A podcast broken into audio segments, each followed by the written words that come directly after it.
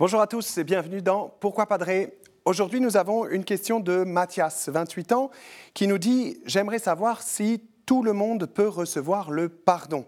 Autant les personnes qui vont en prison, quel que soit leur crime, que les personnes croyantes, non croyantes. Bref, si tout le monde peut recevoir le pardon, pourquoi parle-t-on d'un jugement dernier? Merci Mathias pour cette question sur le jugement dernier, mais attention, parce que lorsqu'on parle du jugement dernier, on le confond souvent avec le jugement particulier qui intervient pour chacun à l'heure de la mort. Chaque homme est appelé à la vie éternelle en Dieu. Chacun est donc appelé à rencontrer le Christ à l'heure de sa mort afin d'entrer ou non dans le salut qu'il désire nous offrir.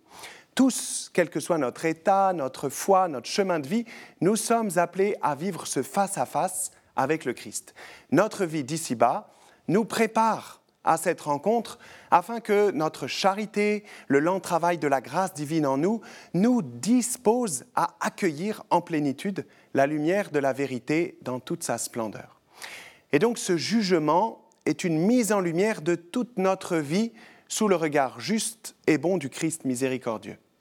Le pardon, humblement demandé et reçu fidèlement dans le sacrement de la réconciliation en particulier, eh bien, fait partie des fondements de notre capacité à nous tenir sous ce regard sans le fuir, sans être éblouis par la lumière de Dieu. Nous nous préparons à cette rencontre en nous replaçant sans cesse sous le regard de Dieu par notre vie de prière, par notre fidélité au sacrement, par notre recherche de la vérité dans toute notre vie, par notre charité active, etc. Le jugement dernier, quant à lui, concerne l'humanité dans son ensemble. Ce jugement intervient à l'heure du retour du Christ en gloire, ce que décrit par exemple l'apôtre Pierre dans sa deuxième épître. Cependant, le jour du Seigneur viendra comme un voleur.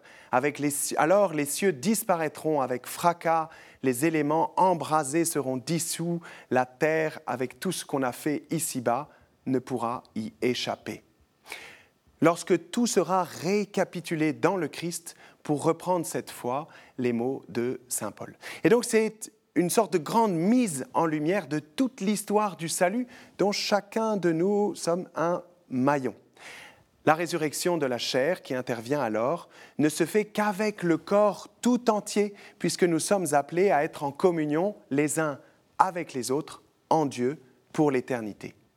Le jugement s'il comporte une partie personnelle pour chaque âme mise face à son Créateur et Sauveur, doit aussi comporter une dimension collective, universelle, qui nous place ensemble dans la lumière de Dieu. Alors merci pour cette question. Il nous reste à nous disposer, à nous préparer pour euh, vivre cette éternité en Dieu. Merci pour cette question, merci pour toutes vos questions que vous pouvez envoyer à pourquoipadré.com ou par les réseaux sociaux. Et puis vous retrouvez cette vidéo, toutes les vidéos sur ktotv.com. À très bientôt.